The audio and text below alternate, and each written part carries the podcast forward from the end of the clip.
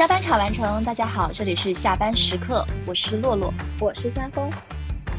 你遇到十个人里面只有一个人他不能接受姐弟恋，我觉得保鲜期这个事情不只是男人有，其实女人也有，就是人都会有保鲜期这个事情的。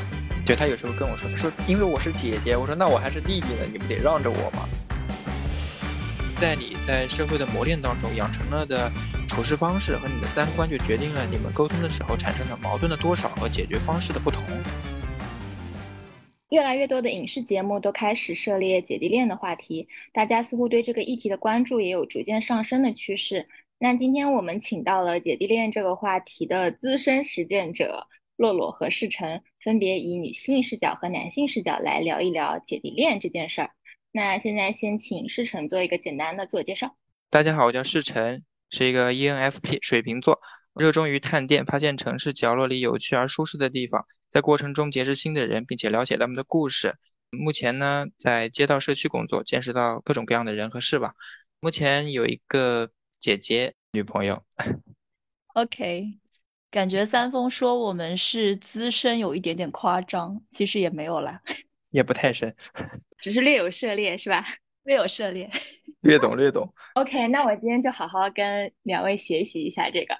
然后我这边其实是有一份关于姐弟恋的数据嘛，就根据国家统计局的数据，二零二零年全国结婚登记对数是六百多万对，其中姐弟恋的比例大概是在百分之七左右。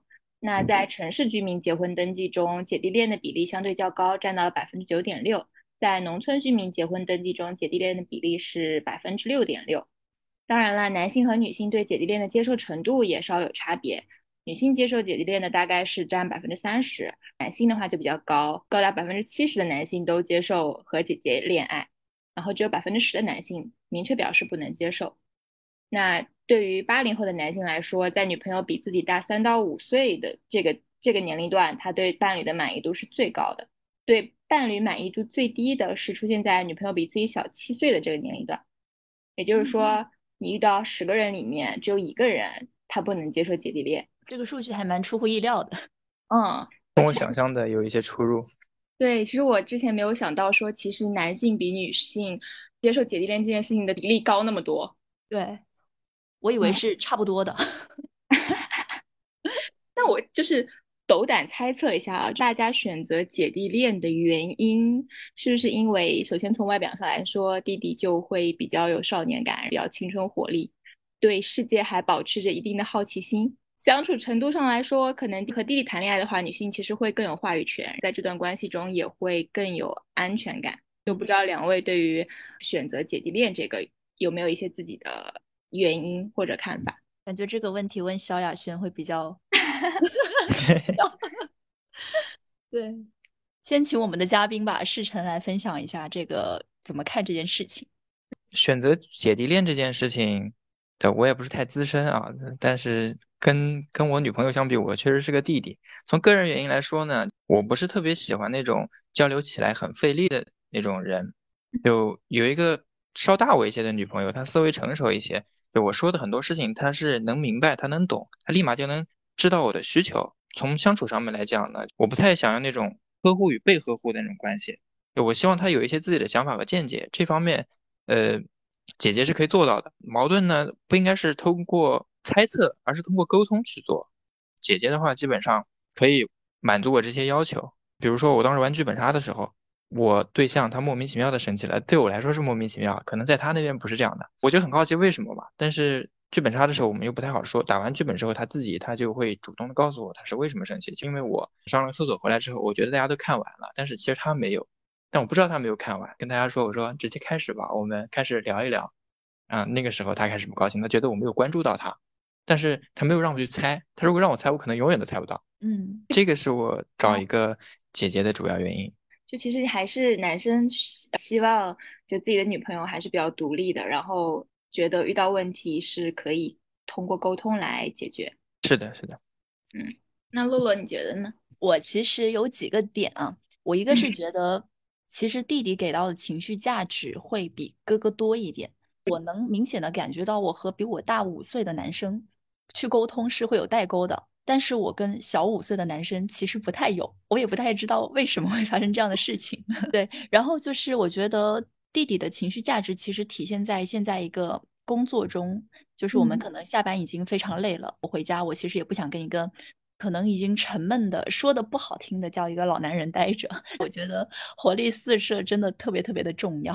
第二个点，我是觉得其实弟弟会有更多的一个可能性吧。从未来的发展来看，虽然说也不缺乏一些像六十岁的成功男士，但是我觉得从概率学上来说，这个几率是逐渐减小的。所以我觉得。找弟弟是有一个有希望感的这么一个感觉。第三个的话是跟我个人的性格也有一点关系吧，就是也像世成说的，我作为一个女生，我其实是属于一个比较独立，然后希望受到尊重的。我不是很喜欢那种墨守成规的大男子主义，所以的话，在这一点上，我觉得弟弟能够更让人体会到一种平等的关系。最后一个是我其实自己希望说从心理上能够保持一个永远年轻的心态。跟弟弟交流的话，其实就能知道一些社会最新的动态和潮流。我觉得这个就很开心。没有人能永远年轻，但大家可以永远拥有弟弟，可以心理上年轻。好好好，这么玩是吧？那就是除了这些以外，就是和弟弟谈恋爱的过程中，你们有没有觉得还有哪一些就是特别突出的优点？这和让我夸我自己有什么区别？那你夸一夸。毕竟，毕竟我没和弟弟谈过恋爱啊。你和姐姐谈恋爱，呃，和姐姐谈恋爱，嗯，姐姐的快乐。对，拥有姐姐的快乐是什么？拥有姐姐的快乐是这样的，我不确定是否所有的姐姐都是这样的。我觉得大，就比我稍大一些的，在我的视角里，他们大部分，应该说是部分，是可以拥有那种知性美的特质的。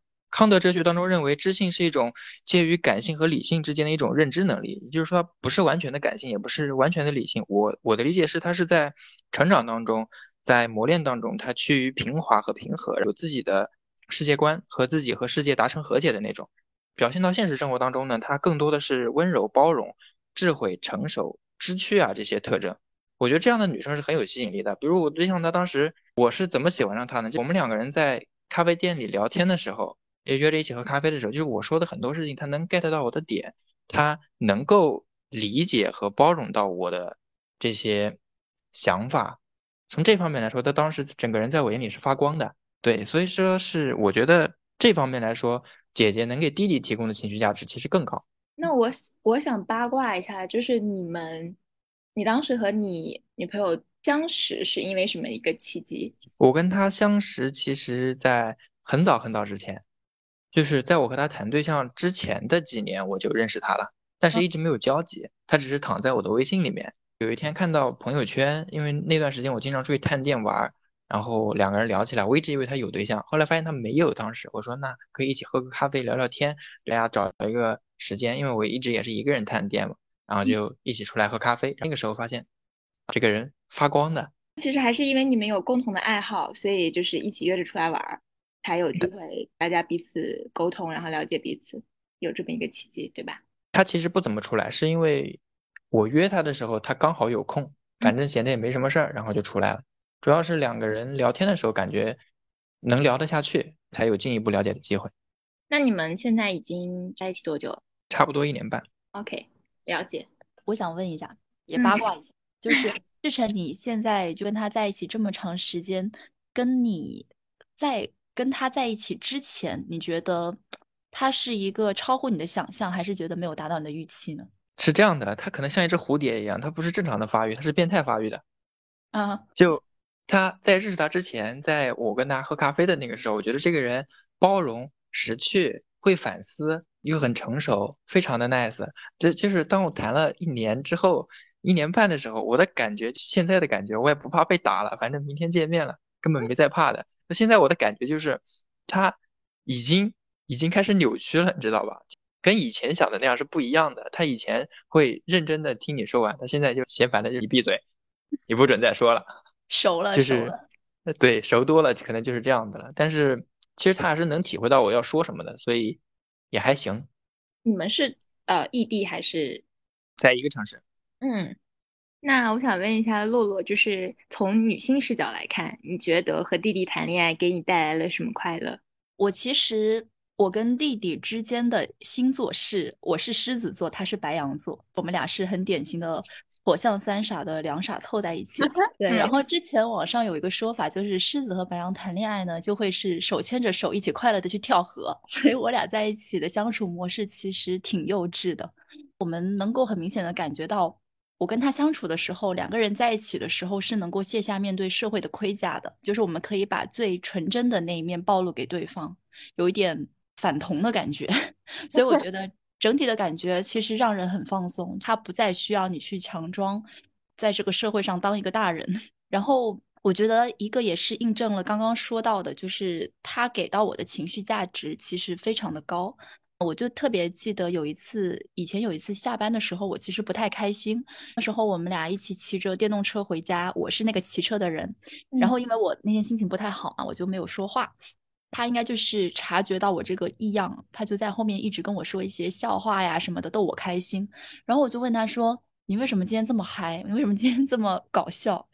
呃，他就跟我说，因为我觉得你好像今天看起来不太开心的样子，我希望逗你开心。就我觉得这件事，我当时也跟他讲过，是让我印象非常非常深刻。然后那时候也是很感动的一件事情，我就会觉得我的情绪被看到了，而且被照顾到了。这可能是一个我印象中可能哥哥年纪大一点的人不会做的一件事情。然后还有一个点就是，我觉得我跟他的关系其实有一点点的反差萌。哦，他虽然就是像刚刚说到的，我们其实相处的时候很幼稚，但是他可能本人是一个比较理智且有自己人生规划的人，是能够明显的满足到我一个智性恋的快乐。我其实是能感受到，可能有时候很傻很傻，但是他突然一本正经的样子的那个反差萌，特别的吸引人。哦，其实这个跟我之前对弟弟的感知有一点不太一样，我一直以为弟弟会是那种比较沉浸在自己世界里面。沉浸在自己精神世界里面，然后呃，哥哥才会就是有那种细心观察到你的情绪，然后给给到你一些情绪价值的角色。嗯，所以我也不能说一棒子打死就是哥哥不行，我觉得可能是分人。但是呢，确实你跟他在一起，你就会觉得你自己是有一个很可爱的弟弟的感觉，就是其实和弟弟一起去探索世界的那种感觉。对对对。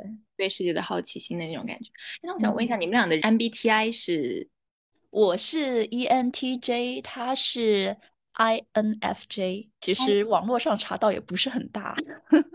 绿老头，绿老头，INFJ 那个人格好像就是观察人间的那种，非常能体会到周边人的情绪，能给周边人进行一些疏解的那种。他他像一个，我说他像一个传道士。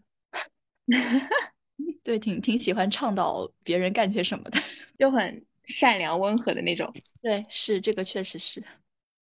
我有点好奇世成的 MBTI 跟世成一个女朋友的 MBTI。他没有测过，但是可以告诉你他的星座。他十二月二十九日的生日，他是一个摩羯座。摩羯，他是一个摩羯座，居然搭。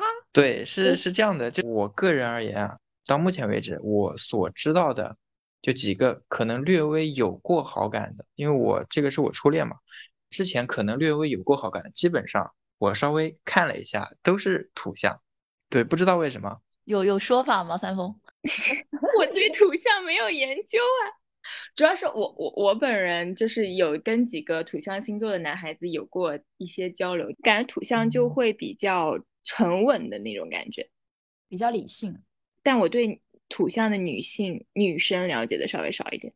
啊，这个我也没有发言权。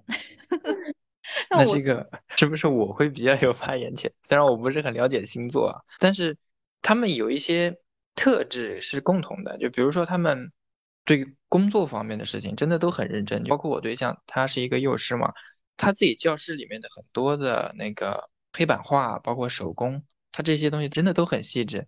他就工作这方面的细心而言，他们是我见过的干的最好的一个星座了。呃，对我认识的土象星座，确实在工作上非常非常的认真负责。那这点我也是认可的。我觉得土象应该都是 J 人吧，我猜测，大部分应该。我今天晚上让他测一测。好，我测完了回来告诉你们。其实你是觉得姐姐在工作中也闪闪发光，这一点也让你觉得很心动吗？是的，他其实对他对小孩子特别认真的时候，其实我是。感觉很高兴的，因为能感觉到他这个人的爱心和他的光辉形象正在冉冉的升起。最重要的时候是因为有一些时候我个人是非常脆弱的，正常情况下我其实算是比较乐天的那种，但是在某一个点戳到我的时候，我可能就整个人就会裂开来。你就比如说前段时间我去到一家咖啡店，那家咖啡店我上一次去的时候已经是五年之前了，它是张嘉佳的一家店，叫梅西。后来他有一段时间关了，他关了之后呢，后来大概过了几年我没去，他又重新开了，最近我就又去。在我去的时候呢，我当时进去第一件事情我就去拉那个门。老板告诉我，他说那边的门已经不对外开放了，他只开放这个左半边的了。那个时候，当时其实心里面有一种很难说的感觉就涌上来了，就我感觉曾经的那个自己的影子好像还在这个小院子里面在晃着呢，然后就好像跟我就穿身而过的那种感觉，就突然感觉有一颗子弹就穿越了五年的时间回来把我击中了。那这种时候呢，你又没有办法去向他形容这种难过的具体的由来。但是你就是很难过，但是在我回家跟他讲这件事情的时候，他是可以明确的告诉我，他体会到我当时的变化和指出我一些呃和平常不一样的特征的，就真的他是能感觉到你情绪的上的一个变化，能体会到你那个脆弱的点，所以这点对我来说真的是很加分，共情到了，是的，是的。五年之前最难过的是什么？最难过的是当那一刻那个子弹击中我的时候，我意识到已经是五年之前了，老了，真的老了。我从来我都觉得自己很年轻的。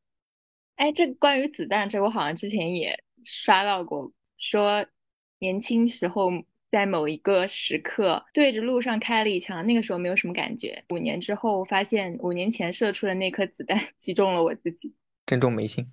嗯，有一个懂你的人真好。是的，我也觉得。嗯，是的，他至少没有跟我说，他说怎么这么多愁善感，他要这么说，我就会难过了。嗯，我们刚刚其实没有聊到，就是你们对于姐弟恋的定义是，你们觉得年龄相差在多少以上才会觉得那是姐弟恋？嗯，你如果硬要拿年龄来说的话，我觉得大于一岁吧，女生比男生大一岁算姐弟恋吧。但是我其实对姐弟恋的定义不存在于年龄，在于心理上。那我跟他其实是一样的，我也是觉得一岁以上的算是姐弟恋，但是心智上的成长还是比较重要的，至少要站在一个比较对等的地方。就是你们觉得在年龄上可以接受大于你的，但是心智上觉得两个人的心智要年龄相近，是这个意思吗？不，我觉得他的心智要稍微成熟于你，成熟过我一点。对，OK，懂了。那洛洛，你也是这样想的？我我觉得心智这个东西其实不好说，可能更多是看你相处的时候舒不舒服。因为我自己我也不知道我自己的心智，我也没给我自己的心智做过定义。对，但我觉得更多的就是看你两个人相处在一起舒不舒服吧。其实没有刻意去追求年龄这个问题。哦，OK。萧亚轩的快乐被你体验到了？没有，没有，没有。萧亚轩的二十五岁过后我还是能接受的。萧亚轩可从来不谈超过二十五岁的男人。其实之前有关于萧亚轩和萧亚轩男友的这个话题，其实也引起非常引起大家的关注嘛。萧萧亚轩她其实谈的男朋友都是小于她非常多岁的，而且有一个她男朋友有一个魔咒，就是一旦过了二十五岁就会被萧亚轩抛弃，萧亚轩就会去找另一个二十五岁的弟弟。这个现象吧，就是有一个。其实就引发出来一个概念，说其实男性是不是也有所谓的保鲜期？那就就这个概念，我想问一下洛洛和世成，你们怎么看？男人是不是真的有保鲜期？又考验我是吧？呃，男人保鲜期，我觉得多少是有的吧。毕竟，比如说我也就活那么些年岁，对吧？老的时候动不了，年轻的时候没有自主能力，那肯定中间那块就是我的保鲜期了。但是保鲜期，我觉得用在人身上也不是特别的合适，因为它只对有时效的东西有用嘛。虽然我确实会死啊，我觉得萧亚轩他不是因为说是厌了或者没有新鲜感了才去离开的这些男人啊，当然确实也是有这种人啊，就是因为厌了没有新鲜感了去离开别人的。但是我觉得萧亚轩更多的可能是在这些男朋友们身上，就年轻的男朋友身上找一些他。能够吸引他的特质，但是这些特质伴随着成长呢，就又消失掉了。这个时候他就又离开了这些男的。那当当然，你如果说这个特质就是图他们年轻，我也没话说。但是萧亚轩谈的其中有一任叫王阳明，他萧亚轩在事业上升期陪这个人去美国留学了三年回来，这个男的，呃，也是传出了回来之后传出了一些桃色新闻，可能是绯闻吧，我也不太清楚。在娱乐圈的事情谁说的准呢？最后他们俩还是分开了。但在在那个在这个男生之后的挺长的一段时间，萧亚轩其实都没有谈对象。然后后面谈的那些基本上都是很年轻，谈个一段时间可能就要换的那种。所以我觉得有没有一种可能是他在后面这些人身上看到了那个男生的某一些特质，所以他去谈。嗯，OK。那乐乐，你对于这个男人有保鲜期这个，作为女性，你有什么不一样的看法？其实我是认男性是有保鲜期这件事情的。我觉得保鲜期这个事情不只是男人有，其实女人也有，就是人都会有保鲜期这个事情的。就是从物理上说，身体上必然会面临一个容颜衰老的问题嘛。所以其实如果对于一些本身是颜狗的人，他希望另一半长得很好看，那我觉得无论是男生还是女生，其实这个事情都会随着你的年纪变大而逐渐的失去吸引力。然后第二个其实是一个。健康衰退的问题，虽然有的人觉得可能女性过了某一个年纪就比较难生孩子了，说可能男性到了五十多岁其实还有嗯在育的能力，但是其实如果说从科学角度来看，这里面其实也会涉及到你的身体状态逐渐的变差，导致你的可能生育质量并不是很好，所以我觉得这里面其实也会存在一个保鲜期的问题的。嗯，还有一个就是，如果说男性其实到了一定的年限。他的心智和社会地位依然像二十多岁一样，那我觉得其实，在女性的角度看来，可能也会对他的能力产生怀疑，就是觉得为什么你花了这么多年的时间，你还是在原地踏步？我觉得在这种情况下，其实也会有一点点的像过了保鲜期的感觉吧。当然，我不排除就是有些人可能从始至终可以给对方提供极高的一个情绪价值。那这可能也是一个能力，可能你就算年纪再增长了，也不会导致你可能在市场上没有竞争力。但我觉得这个极高的情绪价值能力其实不是那么容易去获得的。然后女生其实，在以上的问题也是同理，所以我觉得这个其实是对于人类而言，而不是对于某一方男性和女性而言。那我觉得，就你刚刚提到的说，可能年轻男性他会有一个风险，就是。你可能跟他相处了五年，但是他其实，在事业上面还是停留在你跟他认识的那个阶段。那其实如果是这样子的话，会不会其实选择哥哥会更有保障呢？因为你认识他的时候，可能他的社会地位以及他的物质基础，就是已经你可以看到这个问题。其实我男朋友也问过我，就就我当时给的一个回答，包括我现在的想法，依旧是：首先，我其实不是很喜欢去占有别人。直接拥有的一些东西，比起我直接去占有这个别人打拼下来的东西，我更希望和另一半共同奋斗。就我觉得这个东西是更属于我自己的。第二个就是，其实从社会上这么一个大盘子来说，这样的男性他是一个少数的。你需要去找到他，并且拥有他，其实无异于上清华北大，也不是一件很容易的事情。是。嗯，那如果说，其实这也相当于一种风险投资吧。如果说你在一段关系中投资失败了，你还会有勇气选择同样的潜力股去进行投资吗？我觉得这个东西就不能够从结果往前推。就像你刚刚说到的，可能五年之后他还是这样，那为什么我非要等五年呢？我可能相处一段时间，我就知道这个人的特质有没有希望成功了，或者说。其实成功这个事情也不只取决于特质，也取决于运气嘛。就你买的其实是他的特质，而是否成功其实于自己，也是一个不可控的事情。嗯，哦，所以我觉得，如果你觉得这个特质是你买单的，那就一起往下走。因为毕竟我自己也不能保证我是不是未来能成功，以及我成功之后是不是就不会破产。确实，对。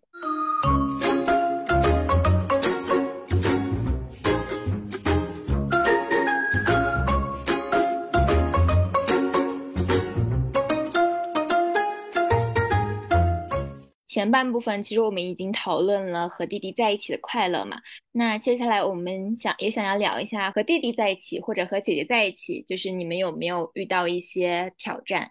我们请弟弟先说。行，那我先说，其实是有的，而且对我来说这个事情其实是蛮令人在意的一件事情。他这个困难其实还是要分人啊。但是从我个人出发，我的情况目前最大的压力来源是经济上的。如果有足够的资金呢，就很多问题它都不是问题。对，钱从来都不是问题，问题就是没钱。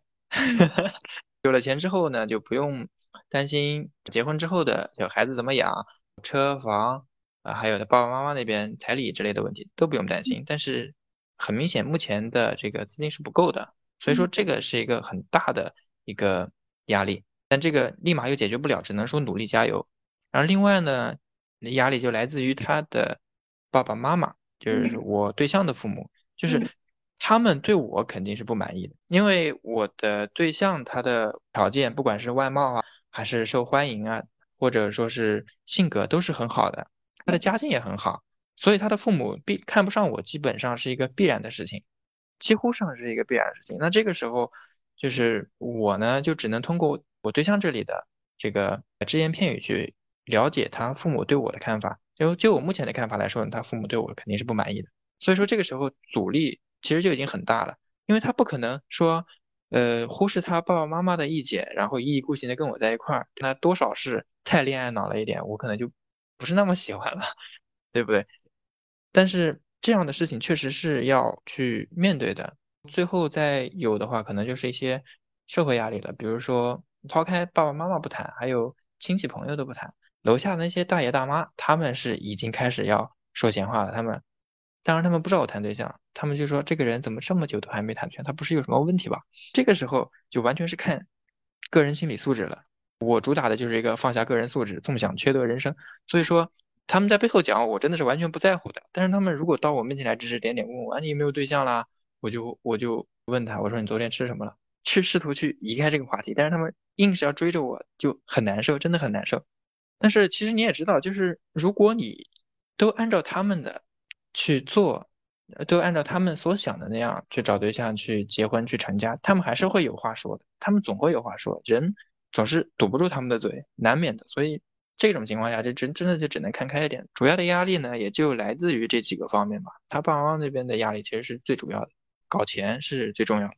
其实可能还是现代社会对男性的要求吧，就可能希望男性会独当一面，是这个家里面的主要生产力，所以呃也会姐弟恋，所以碰到这方面的问题会比较大一点。是这样的，嗯，那其实如果说嗯，因为谈的是姐姐嘛，她其实对于自己什么时候要进入下一个阶段，会有一个自己的规划嘛，然后这个会对你造成一些压力吗？她其实是有一个规划的，这个对我来说其实也是也是有压力的。但是对于这些事情，就他爸爸妈妈那边的事情才是最主要的，因为他不能忽视他爸爸妈妈的意见，只直接跟我步入那个阶段肯定是不行的。所以说，只能通过我跟他之间的一个努力去尝试，让我变得更优秀一点，让他爸爸妈妈能够达到这个满意的最低标准。让这个时候我们尝试着去走入下一个阶段。这样的一个情况，但不能说是立马就一蹴而就的就走入下一个阶段，这对我们来说其实有点难，或者说对我来说很难。所以其实弟弟想要跟姐姐保持步调一致的话，可能还是需要就是在有限的时间里面快速成长。是的，是的。嗯，那对姐姐来说，就是有没有遇到一些困难？其实刚刚世成说的，在我们这段关系里面也多少存在一点，包括。其实老一辈是否认可这个点，我觉得是姐弟恋大部分人会面临的。不过还好，就是我们家其实不太不太介意姐弟恋这个事情，但是可能还是会多多少少在一个觉得男性主导的社会里面，还是会觉得经济经济问题应该也是一个压力吧。第二个就是我觉得是社交圈的差异。这个倒不是说存在于我这段关系中，而是说，比如说有一些女性可能已经在事业上有一个成熟的职场圈了，而男性如果说还在一个学生时代或者刚出社会的时代，其实大家的圈子是完全不一样的。这个时候就会面临刚刚世成说到的大爷大妈的说法，或者说两个圈子不同的说法，就会觉得说呃很奇怪，嗯嗯，这个时候就得比谁的心脏更强大了。第三个的问题是。我觉得姐弟恋可能会面临的一个一个点是人生阶段的不同，就比如说可能女生已经想稳定了，男生其实觉得还可以再闯一闯，那可能会面临一个不同频的问题。这个也是呃两个人我觉得会遇到比较大的一个一个障碍吧。最后一个点就是，呃，其实不得不说，有一些姐弟恋还是会面临着男生心智不成熟这个事情。可能大家会觉得小奶狗很快乐，但是它也是在一些时候会让人觉得快乐，但是又痛着。嗯，这个这个就是也是一些大数据上 会体现的出来吧。但是我觉得其实里面有个点，就是我觉得刚刚说到的，嗯，一些人生阶段的不同，或者说学生时代的压力，这些困难其实倒是可以随着时间维度去淡化的。就比如，比如说我在高三的时候，我其实不敢想象我跟一个高一的学弟在谈恋爱，他很奇怪。但其实现在出了社会，也觉得呃还好吧，大家都是社畜而已。那可能我觉得到了人四十到五十岁这个年龄差，根本也不是问题了。它其实会随着年纪越来越大，这我觉得这个年纪的差值可能仅存于我们这个年纪。对，可能之前如果说真的一个是。姐姐在工作，然后弟弟在读书的话，可能这个感知会更明显一点。但是当你们两个人都变成社畜的时候，就这个问题其实就已经不存在了，就看你们俩能不能熬过那一段感知非常明显的那段时间。嗯，是的。但其实我觉得每一个环节其实都需要你有一颗极强大的心脏，去抵御家庭和抵御社会的一些压力。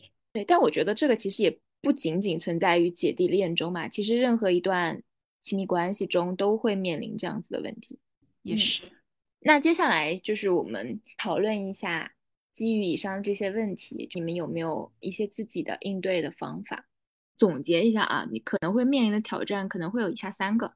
第一个就是，嗯，我想问一下弟弟，有没有在感情中因为自己的年龄比较小，然后成情感成熟度比较低，和姐姐在那个关系中发生过一些矛盾，以及你是怎么解决这件事情的？呃，其实。其实是有的啊，真的是有的，但是我觉得成熟和年龄它其实没有必然的关系，至少没有直接的因果关系，因为，呃，我觉得一个人的成熟是跟他的社会阅历有关的，他经历的越多，他懂得越多，他就更成熟，他处理问题的时候就会更全面一些。但是感情呢，我觉得是要从沟通出发的，沟通可以解决很很多的问题，也可以体现很多的问题。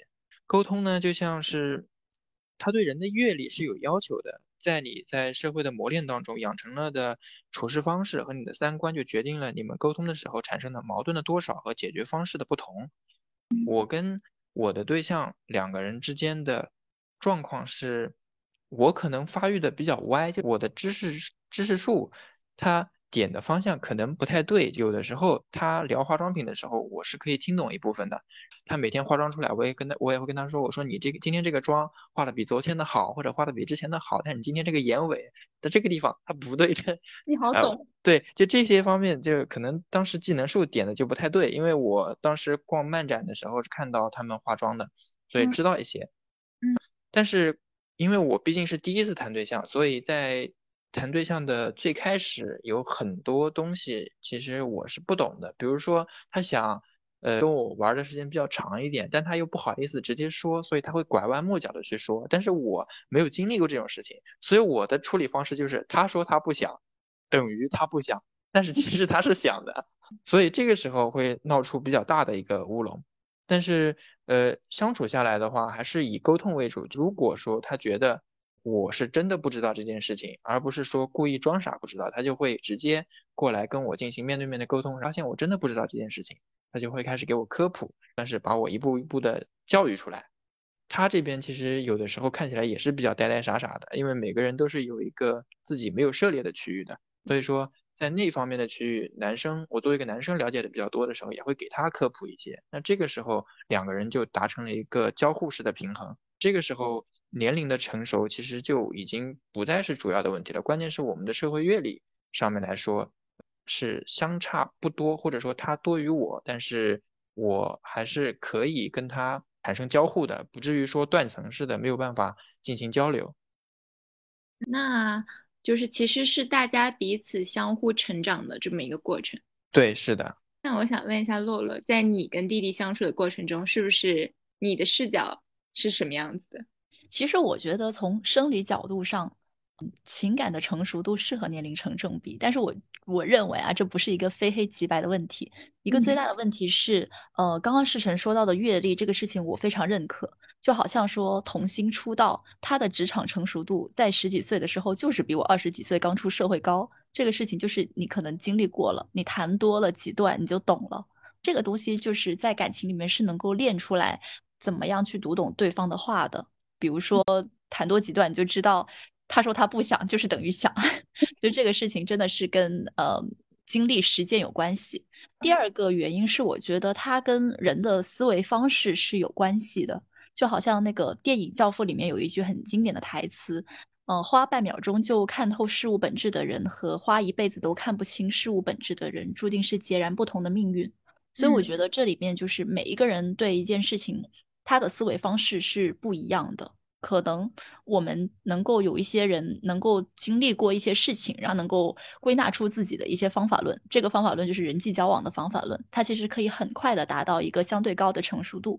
这个跟他年龄是不是已经四十岁，或者说依旧是二十岁是没有关系的。所以我觉得，虽然说在人生同样进程中，他的心智成熟度大概率会是一样的，但不乏有一些人本身就是比较擅长思考、擅长总结，然后擅长抽离。他们的心智成熟度跟年龄就不是成正比的。确实。那下一个问题是，你们在各自的关系中有没有存在因为年龄的关系而存在话语权稍稍两方是有不平等的这么一个情况？是这样的，我的对象是试图展现自己姐姐的身份的，但很明显我是不认可的，因为我觉得在恋爱和这个婚姻当中，人的平等是很重要的。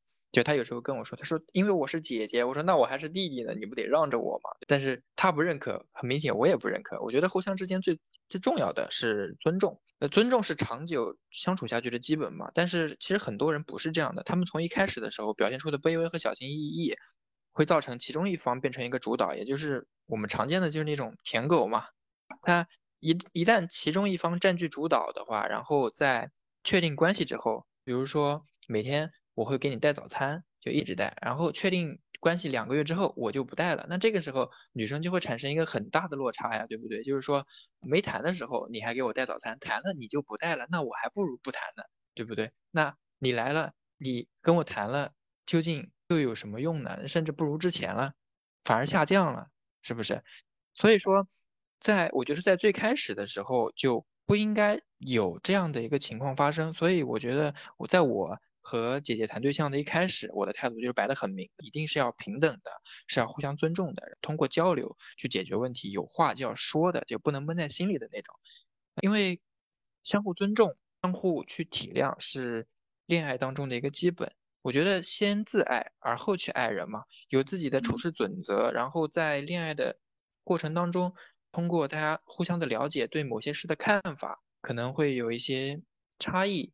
就了解到这个人跟我有一些不同，但是求同存异的情况下，认可彼此才能平衡关系。就比如说之前在我跟姐姐在夫子庙那边看到有一个人，有一个滴滴司机，他撞到了一个送外卖的那个小哥，但那个外卖小哥异常的魁梧，那个滴滴司机就被他从车里拽出来打，就扇嘴巴子的那种，一个大逼兜就抽过去了。但是作为一个旁观者，我也不能知道这个大逼兜到底给这个滴滴司机带来了多大的伤害。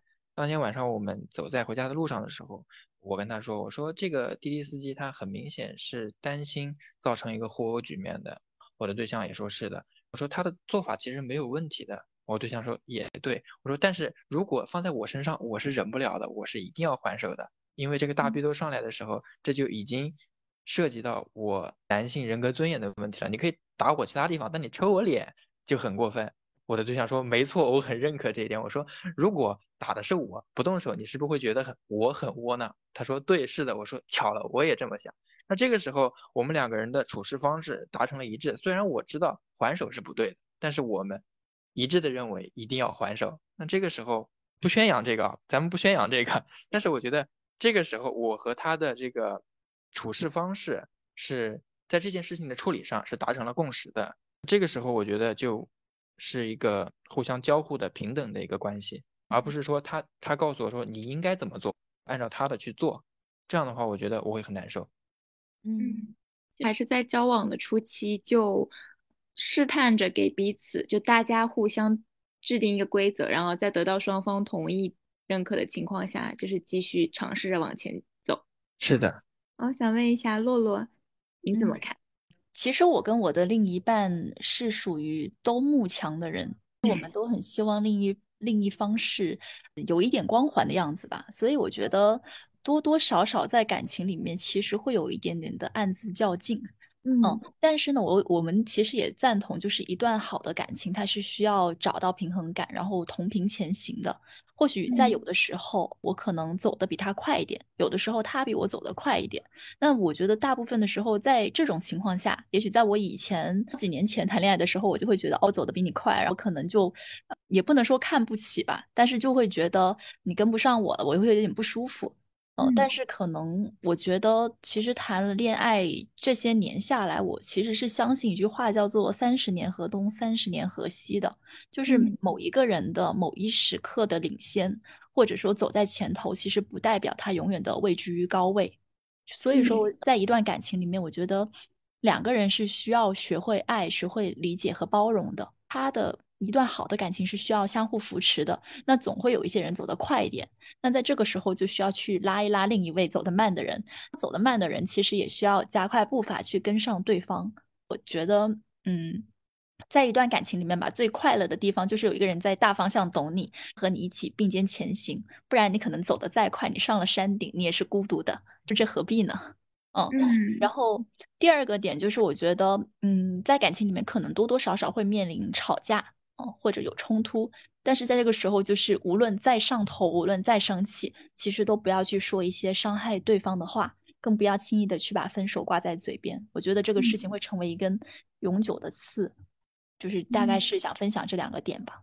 确实，但是就不得不提到一个问题啊，就像刚刚洛洛说的，他说人生进程的问题，对不对？走得快和慢的问题。那他其实，在不远的未来，或者说是在比较远的未来，就一定会涉及到的一个问题，就到底是谁主外或者谁主内，对不对？它这个东西，它一旦划分下来，其实就是已经有了一个层级上的问题。主外的那个人一定是做主的，对不对？主内的那个人，他一定是做副的。这个问题是这样的一个情况，对，我觉得倒不一定。就是我跟他达成了一致，我们俩其实说到底就是能者多劳。比如说。说个远一点的，比如说可能婚后谁管钱的问题，那谁管得好谁管呗。我并不会说我可能对财务一窍不通，他是一个财务很擅长的人，我还非得管钱。我觉得如果把两个人作为一个共同体，那谁，比如说你可能赚钱赚得多，那你可能在某一些事情上会有主导权，那可能说我能够更好的去呃打理好一些生活的东西，那在这一方面有主导权。但换一个角度说，就是。我其实不太认可主外就是主导这件事情，就可能是分维度吧。他并不是说像以前可能主内的人就是一个没有什么话语权，好像在这个时代不是这样的。懂了，明白了，确实是这样的。他主要是掌握家里经济大权的那个人才是有说话权利的，确实不一定是主外的。对你好好赚钱呗。基于我们刚刚讨论说，男生女生都会有。保质期这件事情嘛，就想问一下两位有没有什么小窍门，能够呃让自己在一段关系中一直保鲜？一直保鲜，我觉得新鲜感是没有办法一直保持的吧。就是一样东西，你吃的再它再好吃，也是会吃腻的，对吧？呃，今天晚上的饭菜，明天或许还能吃，但后天就不一定再能吃了。所以你要想保持一个新鲜感的话，我觉得根本就是不可能的。能做到的。最多的事情就是在有限的时间里，去增加自己对对方的一个呃需需求，或者说是增加自己在对方眼中的分量，就只能做到这些。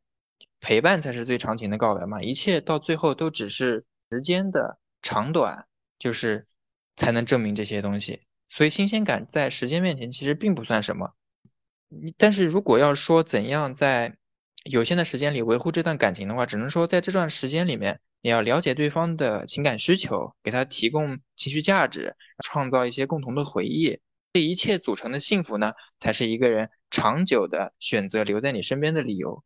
但是，这样的一些事情是需要你们共同去寻找和创造的，不是说今天送一束花，就一定可以，它是需要长久的一个相处的。然后刺激的话呢，其实也不是不能，两个人一起去寻找一些啊，或者去相约尝试一些新的事物啊，拉近一下关系。呃，情绪才是感情的纽带嘛。就比如我跟我对象两个人，我们两个人，我们两个人其实都有哮喘，都是后天的，都是后天的。我是吃烧烤吃的，然后他是之前咳嗽咳的，这样两个人就去稻城亚丁了，海拔很高的，爬那个牛奶海和五色海的时候，它其实是有一个台子写着，就是有哮喘的病人是不太不太愿意给你上去，但是我们两个人就都没有说话，我们两个人就报了那个团就去了，两个人在那边爬那个牛奶海和五色海那边。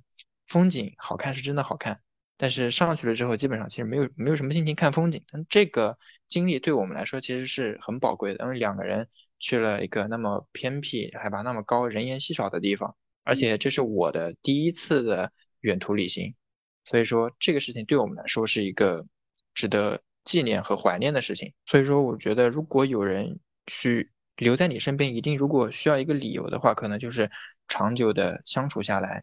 对你这个人的留念和对那些回忆的一个整体的满意。其实要维持一段关系，还是需要双方去一直付出，大家一起为这段关系做出努力，才是感情持久保鲜的一个方法。对，是的，是的，单方面是不可以的，肯定是需要两个人共同经营的。那我们听听姐姐怎么说。嗯，其实我非常认同刚刚世成说的一个点，就叫做没有一个人能够永远吃一道菜。这个事情也不可能永远保鲜。这个事情也佐证了，其实上两周弟弟刚说的一段话。他那时候想跟他的一个兄弟出去吃饭，然后我就在他旁边开玩笑说带上我，然后他很为难，然后当时就想逗他，我就说为什么不带上我？有什么见不得人的事情？然后他就跟我说，给你做个比比喻，假设说你是米饭，我可我肯定是需要米饭作为主食的。但一个人不可能每天都吃米饭，他偶尔是需要吃吃面的。那我去见这个兄弟，其实就是吃个面。所以我就觉得，嗯，在感情里面，其实给对方一点点的自由度，让他偶尔吃吃面和饺子，才会永远保持对这个米饭的热爱。嗯，其实，在感情里面是需要让对方去有自己的一个社交圈，给到一定的自由度和尊重以及信任的，这个是一个比较重要的点吧。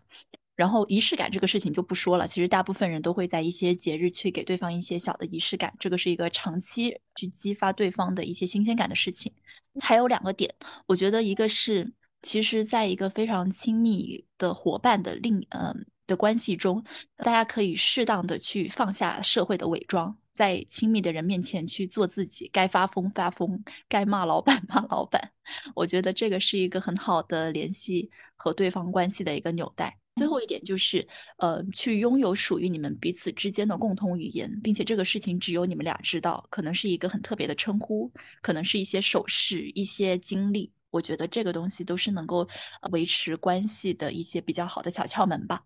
我觉得两位分享的都特别好，那希望我们的听众朋友通过这期节目啊，也能够对这个话题有一定的了解。或者，如果你处于这段关系中，然后但是有一定困惑的话，也可以从我们这期节目当中寻找到一些解决问题的方法。